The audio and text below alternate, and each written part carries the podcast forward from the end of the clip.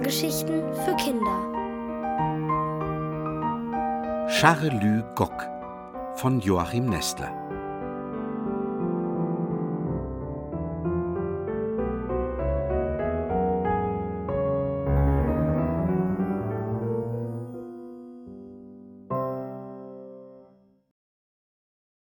Wie Andi einen siebenjährigen Bruder bekommt. Es ist nicht die Fliege auf Andis großem Zeh, die ihn im Bett hochfahren lässt. Es ist die Freude. Heute wird Andi einen siebenjährigen Bruder bekommen. Nicht so. Andis Mutter wird nicht in die Klinik gehen und sagen: Guten Tag, Herr Doktor, ich bin die Bäckersfrau Honigmann und möchte nun gleich mal einen Bruder für meinen Andi zur Welt bringen. Aber der dürfte höchstens ein Jahr jünger als Andi sein, also sieben. Da würden ja die Hühner lachen und der Arzt und die Hebamme und die Schwestern der Reihe nach. Und selbst Andi müsste sich ins Fäustchen kichern. So wunderlich geht nichts zu in der Welt. Sondern vor etwa vier Wochen war Andis Vater aus der Backstube zum Abendbrot herübergekommen und hatte, noch ehe er zum Sitzen kam, den Ausruf getan: O Gott, o Gott, wie soll denn Sophie aus dem Schlamassel herauskommen? Es war so, dass der Vater mit seiner Schwester telefoniert hatte, mit Tante Sophie. Die wohnte mit Onkel Martin, dem siebenjährigen Tobby und drei kleineren Schwestern in einem fernen Dorf. Vor einem Jahr hatte Onkel Martin in Wolfsburg Arbeit gefunden. Weil es dort viele schöne Frauen gab, wollte sich Onkel Martin von Tante Sophie scheiden lassen. Andeutungsweise meinte der Vater, man müsste Sophie wenigstens im ersten Jahr unter die Arme greifen. Er verriet nicht, wie man denn helfen könnte, aber er machte sich Sorgen. Die Mutter auch. Drum schwiegen beide und dachten sehr lange nach. Weil sie immer noch keinen Rat fanden, wusste Andi einen. Wenn Tobby zu uns kommt, hab ich einen Bruder, und Tante Sophie muss nur noch für drei Kinder sorgen. In der Familie Honigmann war es so, dass der Vater seine Frau Honiglein nannte, sie ihn aber Honig. Honiglein, rief er jetzt, das habe ich doch gleich gesagt. Das stimmte nicht. Andi hatte es zuerst ausgesprochen. Immerhin unterstützte der Vater Andis Vorschlag. Honig, brauste die Mutter auf. Wie stellst du dir das eigentlich vor? Du rumorst von früh bis spät in der Backstube, und wenn du nicht rumorst, machst du dein Nickerchen hinter dem Backofen, und ich stehe den ganzen Tag im Laden. Wer soll sich da um einen zweiten Jungen kümmern? Klar kümmert sich Andi. Das Staunen von Andis Mutter war groß. Andi? Ausgerechnet Andi? Er lässt seinen Kram fallen, wo er geht und steht, und ich darf's ihm nachräumen. Um zu verhindern, dass sie ihre Rede mit einem eindeutigen Nein abschloss, fiel ihr Andi ins Wort und leistete einen Schwur. Wenn ich einen Bruder habe, heb ich meinen Kram auf und den von Tobby dazu. Und Andis Vater fügte blitzschnell hinzu: War das ein Männerwort? Abwehrend hob die Mutter die Arme, aber sie lachte dabei. Ach, ihr, das muss ich erst mal überschlafen. Sie überschlief es genau siebenmal. Am siebten Tag schlich ihr Andi über die Stiege auf den Dachboden nach. Die Mutter überprüfte die Teile seines alten Bettes, die hier gelagert waren. Das ist ja alles soweit in Ordnung, aber in deinem Zimmer wird's eng, wenn wir ein zweites Bett aufstellen. Seitdem zählt Andi die Tage. An diesem Morgen endlich, lange bevor ihn die Mutter weckt, kann Andi aufwachen und ausrufen: Heute kommt Tobby. Ab heute wird alles anders. Heute wird im Bett nebenan Tobby liegen. Mit einem Bruder zusammen ist der Tag nicht vorbei, wenn er vorbei ist. Alles verdoppelt sich, wenn man sich's erzählen kann. Den ganzen Tag über verfolgt Andi auf der Landkarte, im Fahrplan, Tobbys lange Reise aus seinem Dorf herunter in die Ebene bis zur Großstadt. Vom Hauptbahnhof bis zum Vorort Birkenhain, wo Andi mit seinen Eltern wohnt, ist's dann mit der S-Bahn nur noch ein Katzensprung. Tobby wird mit der runden Tina, einer gefälligen Nachbarin, eintreffen, denn Tante Sophie kann die drei kleineren Schwestern nicht allein lassen. So stehen Andi und sein Vater pünktlich 17 Uhr auf dem Bahnsteig. Wenn Andi warten muss, werden ihm Minuten zu Stunden. Weit hinten biegt die Bahn um die Kurve, scheint aber heute eine Ewigkeit lang nicht näher zu kommen. Endlich ist sie da, Türen fliegen auf, ein Mädchen springt kichernd heraus, von zwei größeren Jungen verfolgt. Dann eine sehr dünne Dame im hellen Kostüm. Aber wo bleibt Tobby? Andi rennt von Waggon zu Waggon, ruft, schreit sich heiser.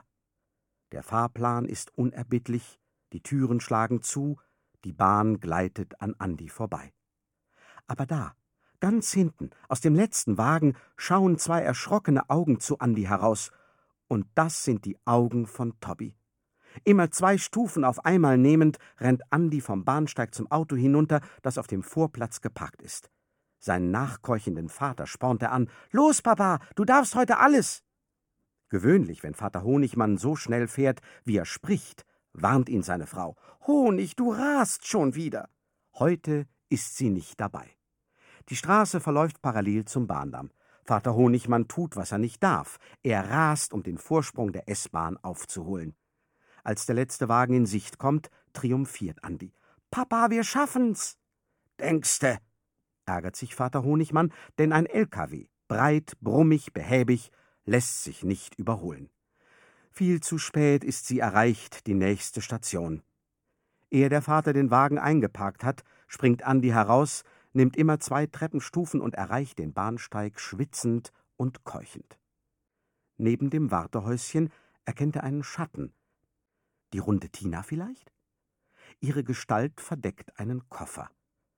Auf dem sitzt ein Junge, hilflos und bleich. Das ist er. Tobby. Endlich. Er ist's. Tobby, ruft Andi.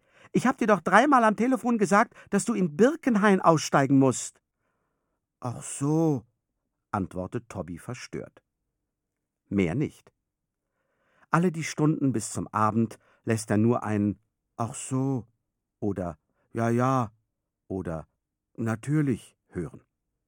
Aber es kann doch nicht sein, dass der Abend mit einem Bruder so langweilig ist wie ohne ihn. Deshalb, kaum sind sie ins Bett gekrochen, versucht's Andi noch einmal. Tobby, hast du zu Hause einen Freund? Charlü Gock, bekommt Andi zu hören. Er muss lachen. Aber so kann doch kein Junge heißen. Da lässt sich Tobby doch zu einer Erklärung bewegen. Mein Freund ist ein Zwerghahn, der sprechen kann. Wirklich? will Andi wissen. Was sagt er denn? Ganz einfach, sagt Tobby. Abends ruft er Charelü, Charelü, ins Bett bis zur Früh. Andi ist gern bereit, auch Unglaubliches zu glauben, wenn es spannend ist. Deshalb bedrängt er Tobby. Und morgens? Keine Antwort mehr. Tobby ist eingeschlafen. Um nicht enttäuscht zu sein, malt sich Andi den nächsten Abend aus. Da wird das große Erzählen beginnen über alles und jedes und vor allem über Charlü Gock.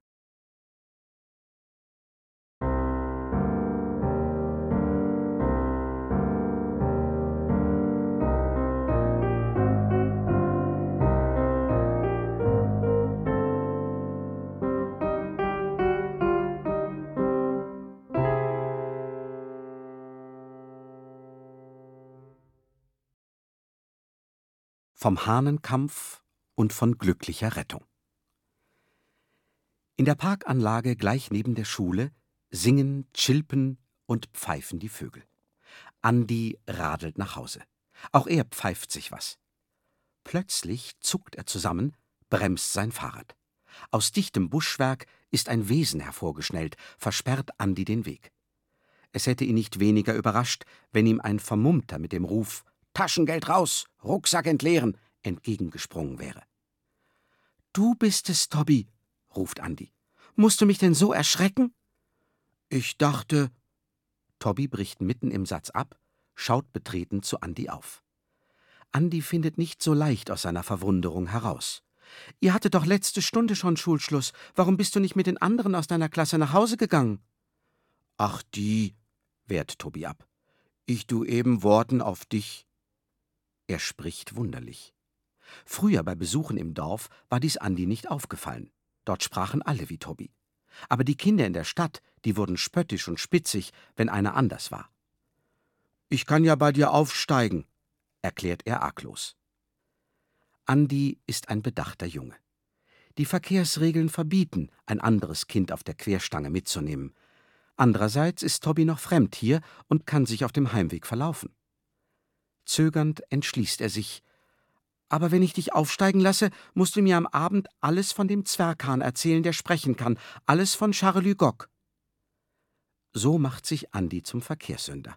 Aber er legt ein so mäßiges Tempo vor, dass er jedem Zwischenfall gewachsen ist. Tobby lässt sich fahren.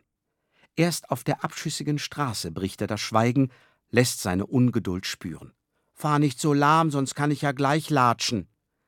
Wenn Andi der Zorn packt, vergisst er sogar die Vorsicht. Wütend tritt er in die Pedale. So geht's doch viel besser, stellt Tobby zufrieden fest.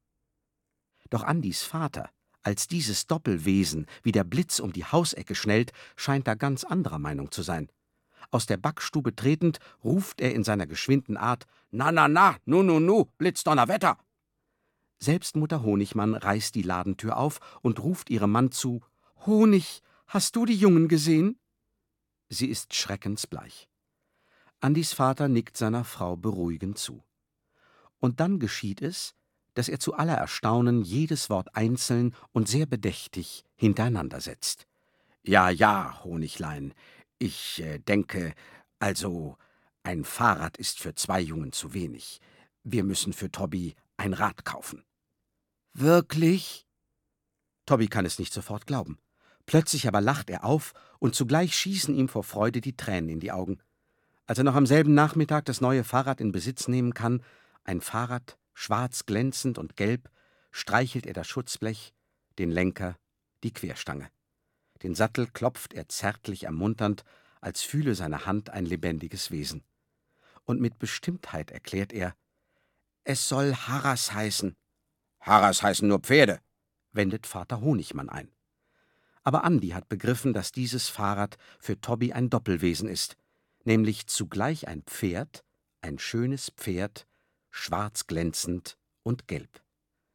Bang fragt Andi: Nun denkst du wohl nur noch an Harras und willst mir nie mehr von dem Zwerghahn erzählen, der sprechen kann? Doch, beteuert Tobby. Heute Abend erzähle ich dir alles über Charlugog.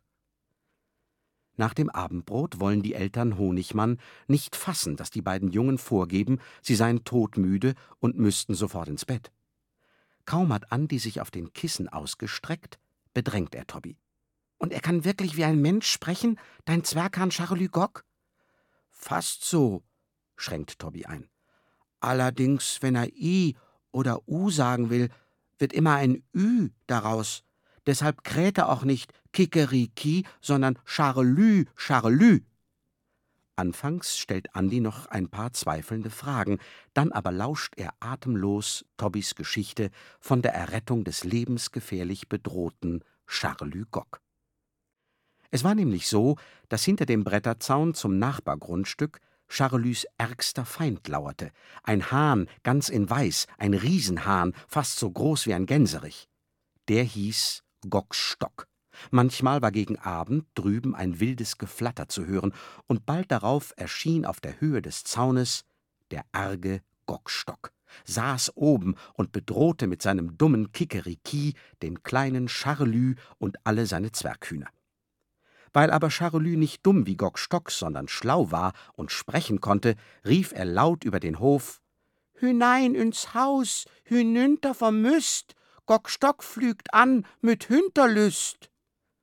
Und wie durch Zauber war in Sekundenschnelle der weite Hof leer gefegt. Einmal jedoch wurde Tobby durch ein erbärmliches Gekreisch und Gegacker auf den Hof gerufen. Da sah er riesig Gockstock, der ein buntes Zwerghühnchen so raufte, dass ihm die Federn flogen. Charlus nahm nicht Feigereis aus, sondern schleuderte dem Angreifer die kühnen Worte entgegen: Du brutale Skylafü, runter vom Hühn, de Charlus! Sofort ließ Gockstock von dem Zwerghahn ab, freilich nur, um Charlus kriegerisch herauszufordern. Beider Flügel klatschten und wehten wie Fahnen. Doch ehe der prahlerische Gockstock sich's versah, hatte ihm der flinke Charlus einen Hieb mit dem Schnabel beigebracht. Nun schwoll Gockstocks Kamm blutrot an. Die weißen Federn sträubten sich, dass sich seine Riesigkeit noch zu verdoppeln schien. Charlus, behend, sprang beiseite. Gockstock, mordlüstern, setzte ihm nach. Tobby, herbeieilend, stieß Gockstock mit dem Schuh vor die Brust. Gockstock jedoch überflog Tobbys Bein. Nicht mit ihm wollte er kämpfen, sondern mit Charlus Gock. Mit einem Satz sprang er dem kleinen Hahn auf den Rücken, duckte ihn nieder, presste seine Krallen wie gebündelte Messer in Charlus Nacken. Der wedelte mit der roten Schwanzfeder und schrie laut auf: Charlus kann nicht gewinnen, kleiner Hahn geht nün von Hünnen. An den Wasserhahn gekoppelt, schlaff schlängelte sich der Gartenschlauch. Tobby sah Charlus Not, drehte am Hahn, bis der Schlauch sich straffte und trieb mit dem scharfen, eisigen Wasserstrahl den argen Gockstock in die Flucht. Charlus Gock aber schüttelte sich, denn ein paar Tropfen hatte er auch abbekommen. Dann sah er mit schrägem Kopf zu Tobby auf und dankte ihm mit den Worten Charlü tü Tobby lüben, denn Gockstock ist nün vertrüben. Seitdem ist Gockstock nie und niemals wiedergekommen, endet Tobby seine Geschichte. Aber, wendet Andi ein, wenn du nun jetzt gar nicht da bist. Tobby muss kichern. Weißt du, Andi, ich habe eine Vogelscheuche gebaut, die sieht genauso aus wie ich. Andi muss mit ihm lachen.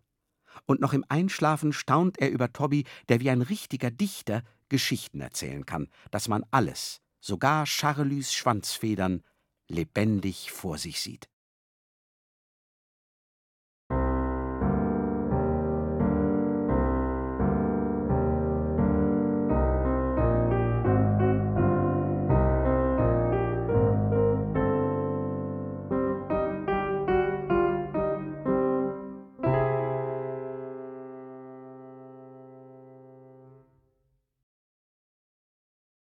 Tobby siegt und nicht gewinnt.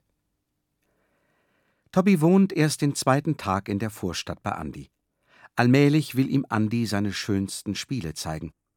Heute bauen wir einen Hauptbahnhof, schlägt er vor. Ich habe nämlich drei Ankersteinbaukästen. Tobbys rundes Gesicht zieht sich in die Länge. Aber scheint doch die Sonne, erwidert er. Genauer drückt er sich nicht aus aber ganz offenbar hält es Tobby für ausgeschlossen, bei schönem Wetter im Zimmer zu spielen. Andi hat schon immer anders darüber gedacht. Seine Mutter nennt ihn einen Stubenhocker. Er sitzt gern und macht sich einen Plan. Und danach entsteht etwas, was er vorher nur in Gedanken gesehen hat. Ein Hauptbahnhof oder eine Kirche, oder aus Farbklecksen wächst auf dem Papier eine Kastanie mit runder Krone, tiefgrün, mit weißen Blütenkerzen darin. Tobby spürt Andys Enttäuschung, versucht sich zu erklären. Weißt du, mein Fahrrad ist neu, ich muss es doch ausprobieren. Andi will seinen Missmut gar nicht verbergen. Warum nennst du es Harras? Papa hat ganz recht, so kann nur ein Pferd, aber kein Fahrrad heißen. Den Einwand überhört Tobby. Er hebt seine Augen flehend zu Andi auf und bittet: Kommst du mit, Andi? Zu zweit ist es viel besser. Diesem Blick kann Andi nicht widerstehen. Während sie ihre Räder aus der Garage schieben, beobachtet sie aus dem Backstubenfenster Vater Honigmann. In seiner geschwinden Art ruft er ihnen nach: Aber sagt immer schön sachte, nur ein Lump fährt sein Rad zu Klump. Gehorsam treten die Jungen in die Pedale. Bedächtig fahren sie an, als seien sie Großvater Tobby und Großvater Andi. Kaum jedoch sind sie dem überwachenden Blick von Vater Honigmann entkommen, schlägt Tobby leicht auf sein Fahrrad, als sei es ein Pferd, und feuert es an. Hopp, Harras, Galopp! Und auf der abschüssigen Straße fliegt er Andi davon. An der Imbissbude lehnt eine Gruppe von Kindern auf ihren Fahrrädern. Sie malmen Pommes. Wortführer ist Udo, der stets der Beste sein will. Sowie er den heranfliegenden Tobby und den nachkeuchenden Andi erkennt, schwingt er sich auf sein Fahrrad und gibt den Befehl: Hey, alle aufsitzen! Den Laschis zeigen wir's mal! Zur Schleuse! Wechselnd teilen sich Tobby und Udo die Führung. Udo auf gleicher Höhe grient zu Tobby hinüber, als wolle er sagen: Strampel dich ruhig ab! Bei uns hier ist so, dass ich immer das Rennen mache. Schon kommt die Schleuse in Sicht. Was ist denn mit Tobby? Warum lässt er sich zurückfallen? Udo ist um eine halbe Radlänge voraus. Da hebt sich Tobby aus dem Sattel, tritt durch, als wolle er seinem Fahrrad die Sporen geben und ruft ihm zu: Zum Endspurt, Harras! Das Harras genannte Fahrrad scheint ihn zu verstehen, schließt auf, überholt, ist vor Udo im Ziel. Siegreich reißt Tobby den Arm hoch. Aber Udo tut's auch. Nicht zu übersehen, wie er den Arm schwenkt. Und die Kinder der Gruppe, Tobby wie Luft behandelnd, feiern Udo als Sieger. Einzig Andi widerspricht. Tobby hat doch gewonnen. Da schweigen sie alle, als habe Andi etwas sehr Unpassendes gesagt. Nur Tobbys Festlaune kann Udos erlogener Sieg nicht erschüttern. Strahlend schaut er sich im Kreis um. Ihr habt's doch alle gesehen, sagt er selbstverständlich. Natürlich bin ich der Gewinner. Ein Mädchen kichert. In seiner wunderlichen Aussprache hat Tobby statt natürlich natürlich gesagt.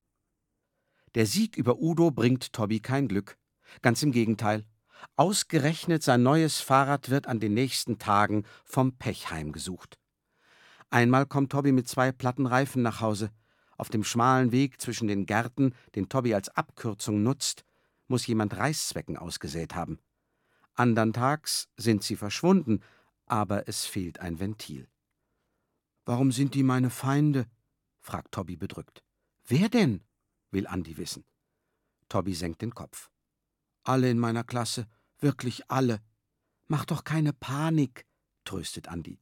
Erzähl ihnen was. Bring sie zum Lachen. Er hätte das nicht raten sollen. Lachen kann Freundlichkeit sein, aber auch giftiger Spott. Wieherndes Gelächter vernimmt Andi aus der Parkanlage gleich neben der Schule. Fahrräder liegen auf dem Rasen. Auch Tobbys Rad, schwarz und gelb, ist dabei. Eine wilde Horde jagt durch den Park. Andi erkennt die Schüler aus Tobbys zweiter Klasse. Die verfolgen doch jemand, wiehern wie die Teufel und grölen: Gock, gock, gock, hehe, Charlü, duckt ihn, huckt ihn in die Knie. Sie treiben Tobby bis zum Zaun. Dort kann er nicht weiter. Udo löst sich aus der Umkreisung, baut sich vor Tobby auf. Er trägt eine Bomberjacke und gibt sich überhaupt so cool wie die Schüler aus den oberen Klassen.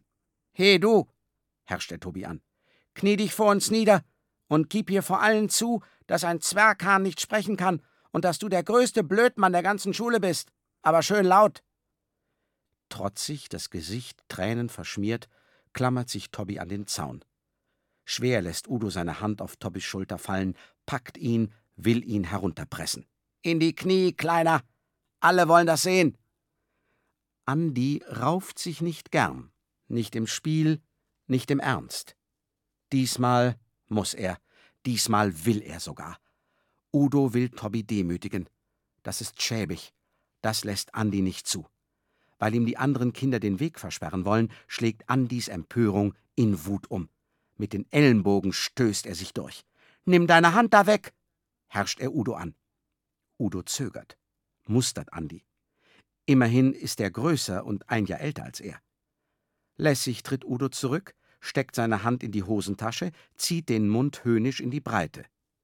Bist du etwa auch so bescheuert und glaubst, dass ein Hahn wie ein Mensch spricht?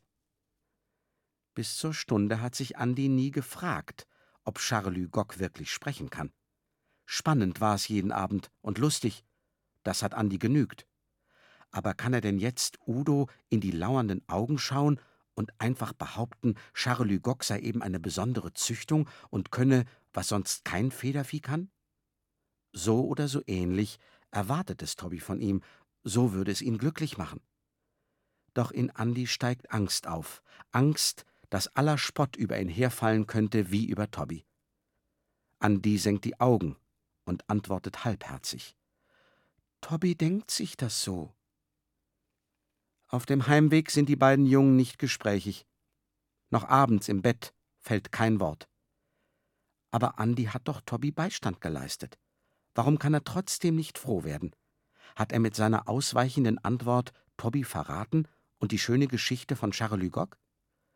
Kann nun Tobby nie wieder von Charlie Gogg erzählen, obwohl es ihm selber und Andi gefällt?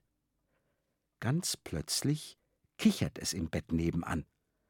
Tobby richtet sich auf und spricht aus, was ihn lustig macht. Üdo, Üdo, Süpermann, gübt wüt nackscher Affe an. Affe plüstert Hinterbacke, fällt in seine eigene Kacke.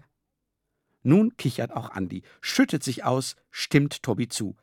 Genau das würde Charlü Gock über Udo sagen.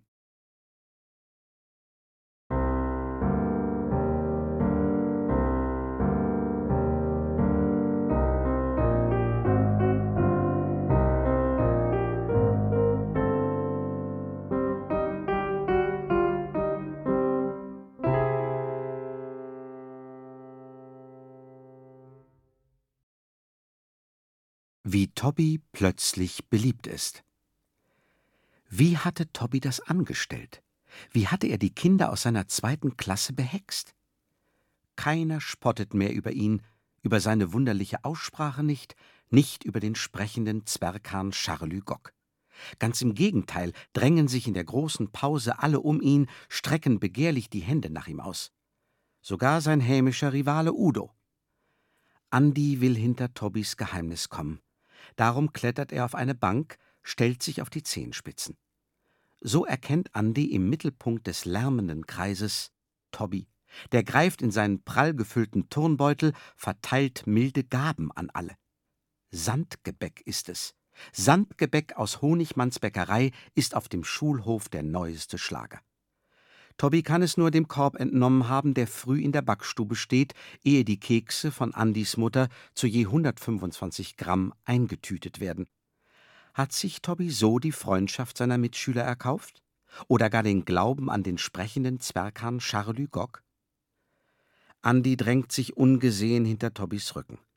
So kann er hören, wie Tobby von der runden Nachbarin Tina erzählt und ganz hemmungslos von Charlü Gock.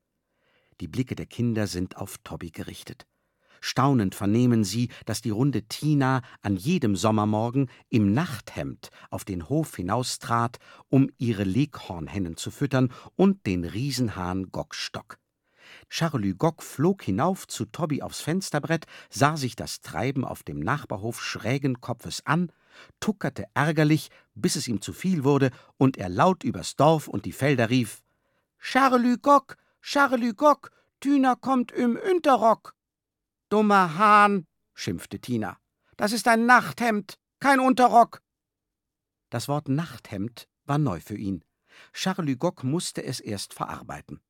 So bekam denn Tina am nächsten Tag zu hören: Charlü, Charlü, nacktes Hemd gehört sich nü. Und am anderen Morgen verhüllte eine hochgeschlossene Jacke ihre runde Gestalt. Doch Charlü wollte noch nicht zufrieden sein und gab Tina den Hinweis: Charlü, mich kratzt ü Laus, nacktes Hemd gügt unten raus. So geschah es, dass die runde Tina von Stund an in einem Kleid erschien, das bis über die Knie hinabreichte. Dankbar lachen sie alle. Auch ist Tobbys Tonbeutel im Verlauf der Erzählung schlaffer und schlaffer geworden.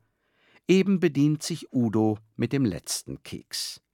Während er genussvoll hineinbeißt, tritt er zu Andi und versichert ihm: Ich glaube jetzt, dass der Zwerghahn wirklich sprechen kann. Glaubst du's etwa auch? Scheinheilig lächelt er und lauert auf die Antwort, die ihm Andi verweigert. Dagegen weist er Tobby darauf hin, das verboten ist, was er allmorgendlich in der Backstube treibt. Tobby in seiner Unschuld jedoch bleibt ganz unverständlich, warum man nicht aus einem so vollen Korb ein paar Kekse in den Turnbeutel einfüllen darf. Eines Abends jedoch unternimmt Frau Honigmann entscheidende Schritte. Sie schließt die Ladentür, lässt die Jalousien herunter, damit kein Kunde mehr stören kann. Auf den Flur hinaus tretend hört sie ihren Mann, der schmettert in der Backstube die Arie von der entschwundenen Martha. Herr Honigmann hatte früher einmal Opernsänger werden wollen, nun singt er im Kirchenchor, vor allem in der Backstube, weil es da so schön hallt. Beim Eintritt seiner Frau verändert er den Text und trällert ihr entgegen Honigleinchen, du entschwandest, und mit dir mein ganzes Glück. Energisch unterbricht ihn seine Frau. Honig, ich bin durchaus nicht entschwunden aber du verschwindest jetzt aus der Backstube und trollst dich in die Küche hinüber. Es gibt etwas zu klären. Herr Honigmann reagiert empfindlich, wenn man ihn im Genuss seiner eigenen Stimme stört. Muss es denn jetzt sein? mault er. Ich habe lange genug zugesehen, sagt seine Frau und ruft Andi und Tobby aus dem Kinderzimmer herunter. Sie kann so hübsch lächeln im Laden. Jetzt wendet sie den beiden Jungen ihr strengstes Gesicht zu. Habt ihr mir nichts zu gestehen? Oder vielleicht einer von euch? Ach, Honiglein, sagt ihr Mann, ich merke schon, du willst die Jungen erziehen. Das kannst du doch viel besser als ich. Er spricht heute deutlich und nicht so schnell, weil es ihm darauf ankommt zu beweisen, wie überflüssig er in dieser Situation ist. Hier geblieben, befiehlt Frau Honigmann. Immer wenn es mal ernst wird mit der Erziehung, verkriechst du dich in der Backstube. Herr Honigmann winkt ab. So was Schlimmes kann doch gar nicht passiert sein. Unbeirrt fährt seine Frau fort. Jeden Morgen, wenn ich das Sandgebäck eintüte, wird es weniger. Ist doch nicht meine Schuld, verteidigt sich der Vater Honigmann. Ich backe täglich die gleiche Menge. Eben, nickt die Mutter, um sich plötzlich Tobby zuzuwenden. Was meinst du zu der Sache? Darf man stehlen? Nein, beteuert Tobby treuherzig. Stehlen darf man nicht. Aber ich habe dich kürzlich am Korb gesehen, entgegnet Frau Honigmann. Ich? Tobby scheint erst jetzt zu begreifen, dass es Diebstahl sein könnte, wenn man etwas nimmt, was so offen im Haus herumsteht. Er senkt den Kopf, schweigt verstockt, bis ihm die Tränen aus den Augen treten. Ich will heim, stößt er schluchzend hervor. Ich will zurück ins Dorf zu meiner Mutti. Ich will nicht mehr bei euch bleiben. Da erschrickt Andi tief. Sein Cousin Tobby, der für ihn wie ein Bruder ist, kann ihn doch nicht verlassen. Und obwohl Andi nicht gerne lügt, tut er es jetzt für Tobby. Ich habe die Kekse genommen, bekennt er. In meiner Klasse sind alle so scharf darauf. Andis Mutter kann das nicht fassen. Ihm hätte sie den Diebstahl zuletzt zugetraut. Tobby schluchzt heillos. Vater Honigmann schaut an Tobby vorbei auf den Nussbaum vorm Fenster. Er kann weinende Kinder nicht sehen. Deshalb redet er seiner Frau zu. Ist ja nun gut, Honiglein. Du hast jetzt die Jungen gründlich erzogen und mich ruft in der Backstube der Sauerteig. Ja, ja, er ruft förmlich. Oder glaubst du, er knetet sich von alleine? Du bleibst, entscheidet seine Frau. Wer gestohlen hat, den musst du bestrafen. Die Worte kommen schleppend aus seinem Mund, so ratlos ist er. Ja, wie denn? Dann bekommt Andi nächste Woche kein Taschengeld. Keinen Pfennig. Im Bett abends wendet sich Andi tröstend an Tobby. Macht nichts, Tobby. Kratzt mich wirklich nicht sehr. Ich komme ganz gut eine Woche ohne Taschengeld aus. Ich habe einen Kindertresor. Wenn du so einen Tresor hättest, würdest du auch sparen. Ich hab schon ne Menge beisammen.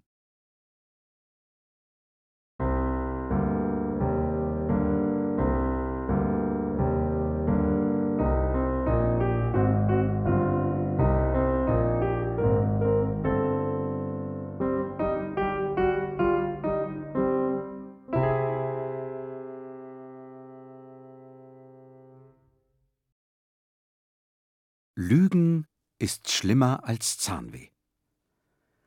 Trübe Stimmung lähmt Vater Honigmann. Am Morgen aber, in der Backstube, richtet er schrittweise seine gute Laune wieder auf. Was war schon? fragt er sich. Na ja, sind ein paar Tüten Kekse verschwunden. Meine Frau hat den Tobby verdächtigt, dann war's aber der Andi. Wer hätte das gedacht? Nun kenne ich ja mein Honiglein, Sie hat den Jungen wunderbar erzogen, und gleich wird's wieder Frieden in der Familie geben und Freude. Darauf kommt es an. Warum, grübelt Mutter Honigmann, kann ich mich so über gar nichts mehr freuen? Ich werde Andi die allerlustigste Geschichte von meinem Zwergern Charolü Gock erzählen, nimmt sich Tobby vor. Da kann Andi wieder lachen, dass die Betten wackeln. Beim Frühstück sucht Andi den Blick seiner Mutter. Sie weicht ihm aus. Unsichtbar steht etwas zwischen ihnen. Vielleicht wartet sie, dass Andi mutig auf sie zukommt. Aber wie soll er denn um Verzeihung bitten, wenn er die Tat gar nicht begangen, sondern nur für Tobby auf sich genommen hat? Gott sei Dank ist alles vorbei, denken Tobby und Vater Honigmann. Nichts ist vorbei, denken Andi und seine Mutter. Alles ist gut, glauben Tobby und Vater Honigmann. Nichts ist mehr gut, fühlen die Mutter und Andi. So ziehen drei Tage sich hin. Am Sonnabend dann ist Vater Honigmann der glücklichste Mensch im Haus, in der Stadt, in ganz Deutschland. Wenn er an Opern nur denkt, geht ihm das Herz auf. Wenn ihm ein Opernbesuch bevorsteht, fließt es über. Heute Abend werden Honig und Honiglein den fliegenden Holländer im Theater sehen. Schon früh in der Backstube schmettert Vater Honigmann das Steuermannslied. Steuermann, ho, oh he, immer hinaus auf See. Sein Gesang ist so mächtig, dass Mutter Honigmann aus dem Laden herbeieilt. Nicht so laut, Honig, die Kundschaft hört das ja alles mit. Sollen sie doch, soll sie, ruft Vater Honigmann aufgeräumt. Honiglein, Freust du dich denn überhaupt nicht? Honig, erwidert seine Frau, wie kannst du nur so geschwind vergessen, was mit den Keksen passiert ist? Ermunternd singt der Vater ihr zu. Glücklich ist, wer vergisst, was doch nicht zu ändern ist. Andi, der das Gespräch zufällig mithört, spürt deutlich, dass es seiner Mutter so schwer ums Herz ist wie ihm selber. Tobby dagegen hört bewundernd den Gesang, der das Haus erfüllt. Onkel Honig, fragt er, warum bist du nicht Sänger geworden? Statt einer Antwort trällert Vater Honigmann. Vater, Mutter, Schwestern, Brüder wollten's allen nicht so sehr. Back dein Brot und nähr dich redlich, sonst bleibt stets der Beutel leer. Das ist bestimmt auch so eine Opernarie und noch gegen Abend fährt Vater Honigmann mit einem Lied auf den Lippen ab. Der Wagen biegt um die Ecke, sie sind weg, die Eltern. Andi und Tobby bleiben allein zurück. Das ist nicht so einfach heute. Tobby will fröhlich sein, Andi kann's nicht. Hab ich dir schon erzählt, fragt Tobby noch aus seinem Bett heraus, wie Charles Gogg einmal tot war? Wenn man tot ist, ist man tot, murrt Andi. Man kann doch nicht zwischendrein einmal tot sein und dann wieder lebendig. Tobi kann einfach nicht fassen, dass Andi heut so ein Spaßverderber ist. Willst du's nun hören oder nicht? Da rückt Andi mit seinem Kummer heraus. Die hat Mutti zum Abschied einen Kuss gegeben, mir nicht. Ach, weißt du, vielleicht hat sie bloß nicht dran gedacht. Heftig schüttelt Andi den Kopf. Jede Minute denkt sie daran, dass ich die Kekse gestohlen habe. In diesem Punkt glaubt ihn Tobby nun wirklich trösten zu können. Ach, Andi, da musst du ja nicht traurig sein. Du warst es ja gar nicht. Ich war's. Du warst gut, so gut wie ein Bruder zu mir und hast dann auch noch gesagt, dir macht die Strafe nichts aus. Warum kann bloß Tobby so gar nicht verstehen, was Andi quält? Der versucht sich immer verzweifelter zu erklären. Ich will ja so sehr ehrlich mit Mutti darüber sprechen. Und genau das geht nicht. Wenn ich ihr die Wahrheit sage, verpetze ich dich. Ich bin keine Petze. Ich habe sie belogen, weil ich dir helfen wollte. Ich wusste ja nicht, wie das hinterher ist. Eine Lüge ist schlimmer als Zahnschmerzen, viel mehr tut sie weh. Bloß dir nicht. Du läufst lustig herum und spinnst allen die Hucke voll mit deinem Charlü Gock. Tobby scheinen nur die letzten Worte erreicht zu haben. Für seinen Zwerghahn tritt er entschieden ein. Charlus ist keine Spinne, den gibt es ganz wirklich wahr. Andi kann nicht mehr an sich halten. Aber sprechen kann er nicht können, weil kein Hahn auf der Welt wie ein Mensch sprechen kann. Lieb lächelt Tobby in sich hinein. Wahrscheinlich sieht er den kleinen Charlie Gock vor sich. An dem darf doch kein Mensch zweifeln, schon gar kein Andi. Deshalb stellt ihm Tobby die Gewissensfrage. Woher soll ich denn sonst wissen, was Charles Gogg alles gesagt hat? Und weil er spricht, musst du alles von ihm hören, jedes Wort. Oder kennst du etwa schon, wie Charles letztes Jahr mitten auf meiner Geburtstagstorte gesessen hat? Einmal im Erzählen kann Tobby die Worte nicht mehr zurückhalten. Genau beschreibt er, wie Charlus die schöne Geburtstagstorte mit der Sieben in der Mitte zerpickt und zermatscht hat. Natürlich war Tobby außer sich. Erstmalig schrie er den Zwerghahn an. Du bist gemein, Charlü. Das war meine Geburtstagstorte. Elend gemein bist du. Nicht schuldbewusst, sondern beleidigt, richtete der Hahn seinen Kopf zu Tobby auf. Tobby tüt mich bös verflüchen, nimmer will ich Tobbys Küchen. Damit hob er seine Flügel, flatterte zum offenen Fenster hinaus, war den ganzen Abend verschwunden. Nach langer Suche legte die runde Tina ihre Hand tröstend auf Tobbys Kopf und erklärte: Du musst dich damit abfinden, Tobby. Der Hund von Meinekes drüben, der Axel, der hat schon manches Huhn gerissen. Nun hat er bestimmt deinen Charlie Gock erwischt. Da Andi mit offenen Augen im Bett liegt, nichts sagt, nichts fragt, wendet sich Tobby lebhafter an ihn. Weißt du, was dann am anderen Tag passiert ist? Kannst du ja gar nicht wissen. Ich wollte eben zur Schule gehen. Da kratzt es auf dem Hof hinter mir und ganz deutlich spricht Charlie Gock. Kleiner Hahn lüt großen Kümmer, wollte tot sein und für immer. Genauso hat er's gesagt. Er hat's ja auch nicht bös gemeint, aber nichts hatte er eingesehen, gar nichts. Ich sage also zu ihm: Hör auf! unterbricht ihn Andi heftig. Von Charlie Gock will ich nichts mehr hören. Schlaf schön, lenkt Tobby ein. Ich bin ja auch schon so müde. Während draußen Blitz und Donner aus schweren Wolken hervorplatzen, während Andi sich im Bett hin und her wälzt, ist Tobby schon längst in tiefen Schlaf verfallen.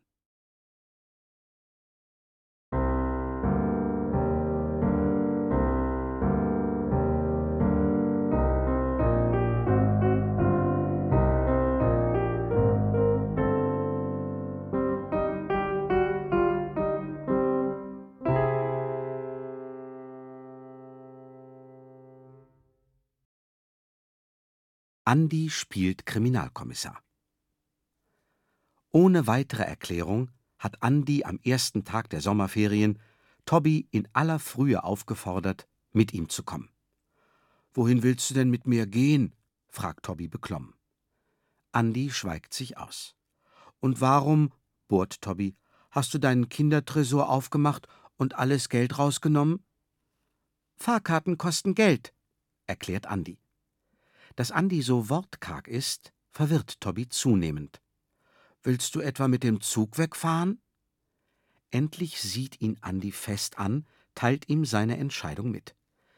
Wir besuchen Charlie Gock. So ist Andi. Mit Lügen kann er nicht leben. Wenn Tobby die Wahrheit nicht freiwillig eingesteht, muss Andi den Kriminalkommissar spielen und ihn überführen. Tobby ist der Schreck in alle Glieder gefahren. Aber meine Mutti hat gar nichts eingekauft, die ahnt ja nicht, dass wir kommen. Andi macht das keine Sorge. Wir werden schon nicht verhungern. Tobby drückt sich in die Ecke, schließt die Augen. Denkt er nach? Andi fasst Hoffnung, dass er noch rechtzeitig mit der Wahrheit herausrückt. Dann könnten sie nach wenigen Stationen umkehren und sich die weite Reise ersparen. Andi lauert, Tobby schweigt. Andi scheucht ihn mit dem Ruf auf: Hauptbahnhof, hier müssen wir umsteigen. Auf dem Fernbahnsteig, schon fährt der Regionalexpress ein, ist Tobby ein entscheidender Einwand eingefallen. Und deine Eltern, wissen die etwa, dass wir so weit wegfahren? Andi kann auch dies nicht erschüttern. Am frühen Nachmittag sind wir bei deiner Mutter im Dorf, da rufen wir sofort an. Steig schon ein, Tobby. Im Großraumwagen überlässt Andi den Fensterplatz großzügig Tobby der bleibt einsilbig auf dieser Fahrt. Die Reise führt sie durch die Tiefebene, an Feldern, Buschgruppen, Dörfern und Städten vorbei. Dann kommen Hügel auf sie zu. Andi hat sich eine Landkarte besorgt und kann den Namen des Flusses nennen. Da hört er über sich die Stimme des Schaffners. Ja, reist ihr denn ganz alleine? Zeigt mir doch mal eure Fahrscheine vor. Er scheint überrascht zu sein, dass alles in Ordnung ist. Hm, brummt er. Ihr werdet wohl abgeholt. Wen besucht ihr denn? Kriminalkommissar Andi reizt es, Tobby herauszufordern. Darum antwortet er mit Unschuldsmiene. Wir besuchen den Zwerghahn Charlie Gock, der wie ein Mensch sprechen kann. Der Beamte und Tobby zucken gleichzeitig zusammen, allerdings aus verschiedenen Gründen. Ach du lieber Gott, ruft der Schaffner und schaut Andi voller Mitleid an. Nun erzähle mir einmal, wie ihr euer Reiseziel erreichen wollt. Andi schnurrt alle Stationen herunter bis zur allerletzten. Er hat sich gründlich vorbereitet. So was, staunt der Schaffner. Erst dachte ich, du bist ein bisschen wirre im Kopf. Aber da scheint ja alles in Ordnung zu sein. Na dann, gute Reise, ihr zwei. Am Endbahnhof müssen Andi und Tobi in den Bus umsteigen. Der bringt sie ins Dorf hinauf, wo Tobi zu Hause ist. Schon lugt der Kirchturm über den Wald hinaus, da ist es Tobi, der die Rede auf Charles Gog bringt. Weißt du, einmal ist Charles Gog doch zu frech geworden. Da hat ihn die runde Tina in der Wut gepackt und einfach so an die Wand geschmissen. Seitdem spricht er nicht mehr so richtig. Endlich, denkt Andi. Spät will Tobi mir alles gestehen, aber wenigstens noch kurz vor dem Ziel. Du gibst also zu, dass Charles Lugog ein gewöhnlicher Zwakan ist und also nicht sprechen kann. Doch, doch, beharrt Tobi. Sprechen kann er, nur eben seit das passiert ist, versteht ihn nicht jeder so richtig. Ich verstehe ihn schon, sagt Andi unerbittlich. Ich hab ja von dir gelernt, dass er statt I und U immer Ü sagt. Schon hält der Bus. Bedrückt steigt Tobi aus. Die Haltestelle liegt am Ortseingang. Auf der kurvenreich sich dahinschlängelnden Dorfstraße hören sie Fahrradklingeln hinter sich. Ein ohrenbetäubendes Klingelkonzert. Tobi winkt, erklärt Andi. Das ist meine mutige Gang. Andi ist im Bilde. Wenn Tobi einmal nicht von Charles Lugog erzählt hat, dann von seiner mutigen Gang. Das waren die fünf Jungen, die im Sport immer die Spitze hielten und als einzige in der Klasse schon im Bergsee schwimmen und tauchen konnten. Tobi gehörte natürlich dazu. Ein Junge, der Tom heißt und hier der Bestimmer zu sein scheint, fordert Tobi auf. Wir spielen immer noch Strickhuppen. Du kommst doch gleich mit, Tobi. Plötzlich fällt alle Bedrücktheit von Tobi ab. Er lacht auf und ruft: Klar, immer. Damit schwingt er sich auf die Querstange von Toms Fahrrad. Andi fragt keiner. Tobi setzt einfach voraus, dass Andi sich anschließen muss. So wendet er sich an einen kleinen rothaarigen Jungen und befiehlt: Mike, du nimmst Andi mit, dann können wir fahren. Der kleine Mike keucht unter Andis Last. Sie erreichen den Bergsee zuletzt. Mike flüstert Tobi zu. Du, der Neue, den du mitgebracht hast, der redet so komisch. Überlegen klärt Tobi ihn auf. Da unten, wo ich jetzt bin, tun alle so reden. Nun beginnt das, was sie hier Strickhuppen nennen. Das ist nämlich so. Auf einem abschüssigen Hang, etwa zwei Meter über der Wasserfläche, ist an einer Krüppelkiefer ein Seil befestigt. Das ergreifen die Jungen, schwingen sich weit über den See hinaus, um aus schwebender Höhe ins Wasser hinabzuspringen. Mancher zögert lange, ehe er es wagt. Einer hat schon das Seil ergriffen, lässt es dann wieder fallen, erträgt lieber den Spott. Andi hält sich im Hintergrund. Mutproben sind nicht seine Sache. Überhaupt das alles hier. Andi grollt Tobi. Ist Tobi seiner mutigen Gang nur deshalb so bedenkenlos gefolgt, weil er der Wahrheit über Charles Lugog immer noch ausweichen will?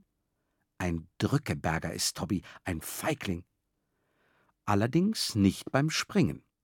Wie behend er hinausfliegt am Seil, wie jubelnd er eintaucht ins Wasser.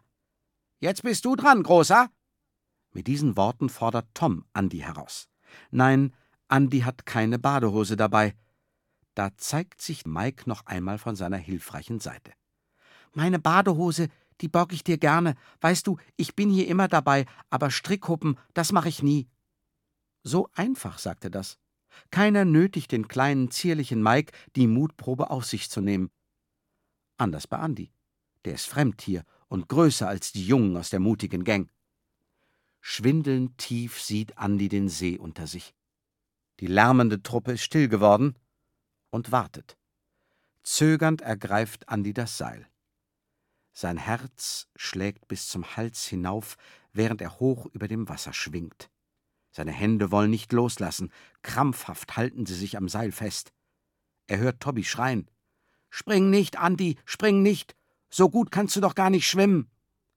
Da lässt Andi sich fallen. Du warst der Beste, lobt Tobi nachher.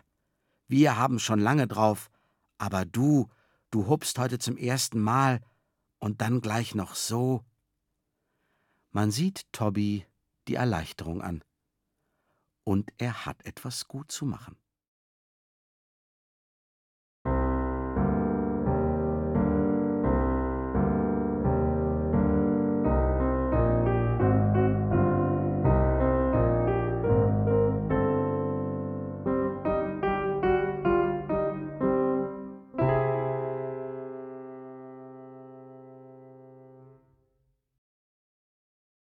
Wie Charelü nichts sagt und dennoch spricht.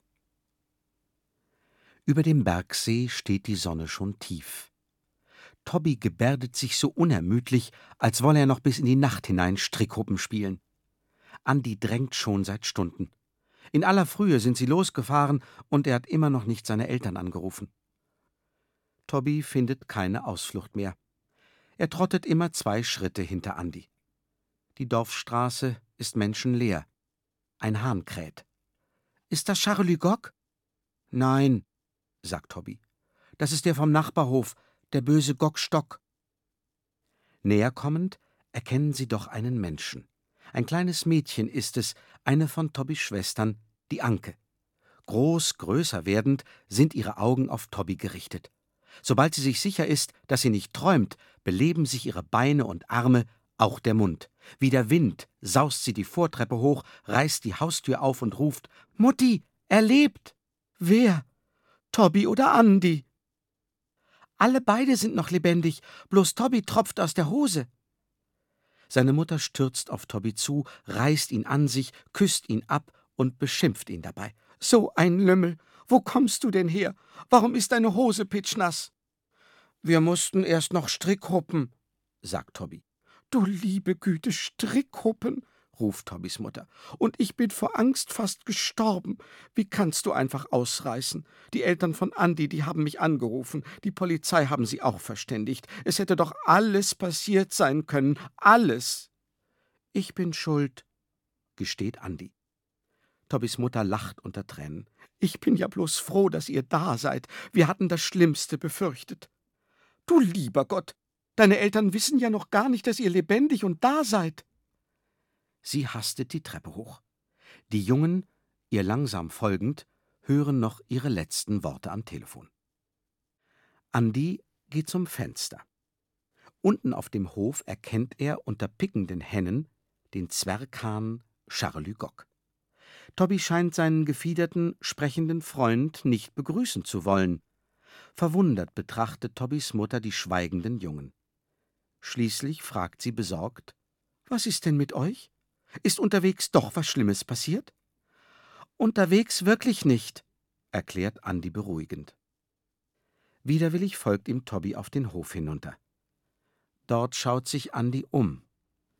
Wo ist denn die Vogelscheuche, die genauso wie du aussieht?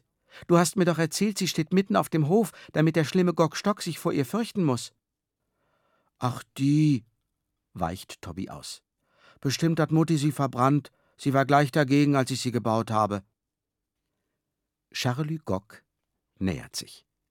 Vielleicht kräht er nicht Kikeriki, sondern Ü, Ü, Ü, Ü. Sonst sagt er zur Begrüßung rein gar nichts. Tobby versucht die Sprachlosigkeit des Hähnchens zu entschuldigen. Bestimmt hat er eben gefressen, da ist er immer so maulfaul. Andi kann warten. Tobby muss warten. Charelü gockt vor sich hin. Sprich ihn an, fordert Andi ungeduldig. Dir wird er doch antworten. Tobby macht nicht einmal den Versuch, den Zwerghahn ins Gespräch zu ziehen. Ausdrucksvoll hebt er die Schultern und senkt sie wieder, um Andi seine neueste Erkenntnis mitzuteilen. Er hat's verlernt, weil ich so lange nicht da war. Wer sprechen kann, verlernt es auch nicht. Mir kannst du nichts vorflunkern. Also, was ist los mit Charlie Gogg? Tobby lächelt verlegen. Endlich ist er soweit, denkt Andi. Jetzt wird er ein volles Geständnis ablegen. Wenn wir zurückkommen, beginnt Tobby zögernd, verrate ich deiner Mutter, dass ich die Kekse genommen habe dann bist du nicht mehr so brummig und lachst wieder wie früher. Ernst wiederholt Andi die Frage. Was ist los mit Charlie Gock? Tobbys Mutter ruft aus dem Haus. Jungs, kommt doch endlich. Es ist längst Abendbrotzeit. Tobby atmet tief durch, wendet sich erleichtert ab. Na ja, vielleicht morgen. Heute wird das nichts mehr. Andi stellt sich ihm in den Weg. Wenn du immer noch kneifen willst, frage ich deine Mutti und deine Schwestern und die runde Tina und sogar deine mutige Gang. Die müssen doch alle Charelys Sprüche gehört haben. Tobbys Augen weiten sich. Jäh hat ihn der Schreck ergriffen, besonders bei Erwähnung der mutigen Gang. Als würde ihn Andi verfolgen, rennt er davon, ruft verzweifelt: Du hast doch selber gesagt, dass kein Hahn auf der Welt wie ein Mensch sprechen kann. Das ist Tobbys Geständnis. Wie ein Kriminalkommissar hat Andi ihn überführt. Froh ist er nicht dabei. Nachts schluchzt es aus Tobbys Bett. Es schluchzt, nimmt kein Ende. Andi weiß nicht, wie ihm ist. Er hat Tobby zur Wahrheit gezwungen, nichts anderes. Trotzdem tut ihm weh, dass er Tobby wehgetan hat. Er kann Tobbys Verzweiflung nicht mehr ertragen. Tobby, es war doch nicht so gemeint. Wirklich nicht. Tobby gurgelt unverständliche Laute hervor. Weißt du, beteuert Andi, deine Geschichten, die waren ja trotzdem lustig. Jeden Abend bin ich echt gespannt gewesen. Tobbys Körper wird von einem Weinkrampf geschüttelt. Andi streicht ihm mit der Hand über sein struppiges Haar. Tobby, bittet er ihn, wein doch nicht mehr. Du bist ja trotzdem wie mein jüngerer Bruder. Andi muss sich zusammenreimen, was Tobby unter Schluchzen daherstammelt. Nein, Andi, nein, ich hab ja nie lügen wollen. Ich hab es doch selber geglaubt. Am Anfang nicht ganz, aber dann immer mehr. Ganz deutlich hab ich's gehört, in mir drin, wie er spricht, der Charles Gog. Es war ja so schön, wie er mit mir gesprochen hat. Nun ist alles vorbei. Irgendwann sind die beiden Jungen dann doch eingeschlafen, jeder mit seinem Kummer allein. Früh erwacht Andi zuerst. Draußen kräht Charlie Gock. Im Schlafanzug, barfuß, schleicht Andi hinaus. Der Hahn sagt Gock oder Tock. Den zurückkehrenden Andi erwartet Tobby sitzend im Bett, irgendwie gespannt. Andi begrüßt ihn froh. Ich wusste doch immer, dass Charlie Gock sprechen kann. Es war sogar ein langer Spruch. Was war es denn? Fragt Tobby ungläubig. Andi dagegen wiederholt überzeugend die Worte des Charlie Gock. Wer Tobby tüt schimpfen, kann nichts nicht verstahn. Wer Tobby lübt, lübt. Dem sprücht auch der Hahn. So behauptet es Andi. Tobby ist glücklich. Andi horcht in sich hinein. Nichts warnt ihn da. Wenn dies eine Lüge ist, kann er sie nicht bereuen. Für Tobby hat er den Zwerghahn Charlie Gock wieder zum Sprechen gebracht.